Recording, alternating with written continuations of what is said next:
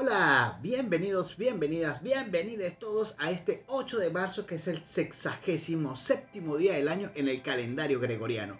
Nos quedan nada más y nada menos que 298 días para finalizar el año y podamos decir que odio cuando llego a una fiesta y alguien va vestido tal cual como fui yo.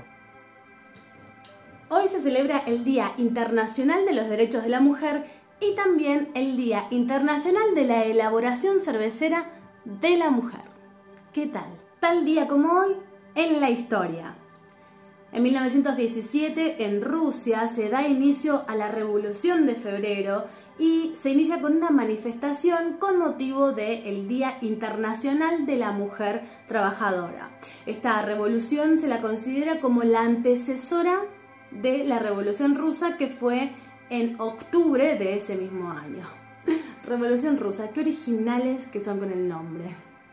En el año 1977, la ONU proclamó al 8 de marzo como el Día Internacional de los Derechos de la Mujer y la Paz Internacional.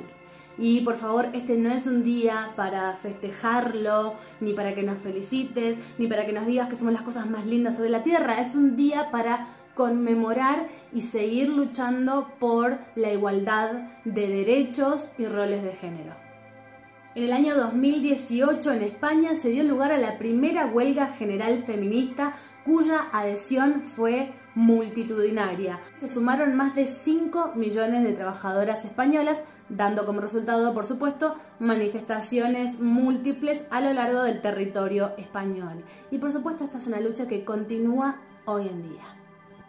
Un día como hoy, pero de 1973, nacía la cantante Anneke van Giersbergen, ex vocalista de la banda The Gathering.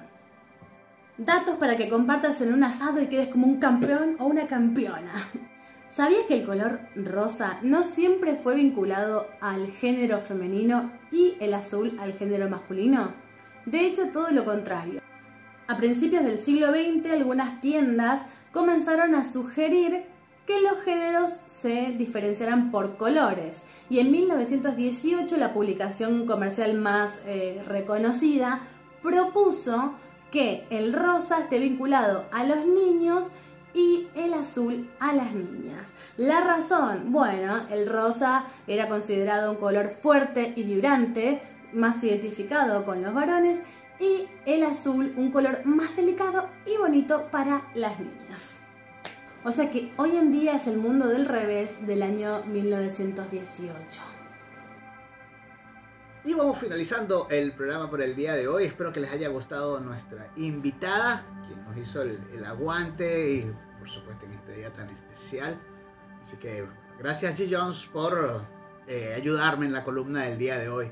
Bueno, vamos finalizando con la frase del día que es, recuerden amiguitos, las mujeres solo deben ser dos cosas, lo que ellas quieran y lo que ellas desean.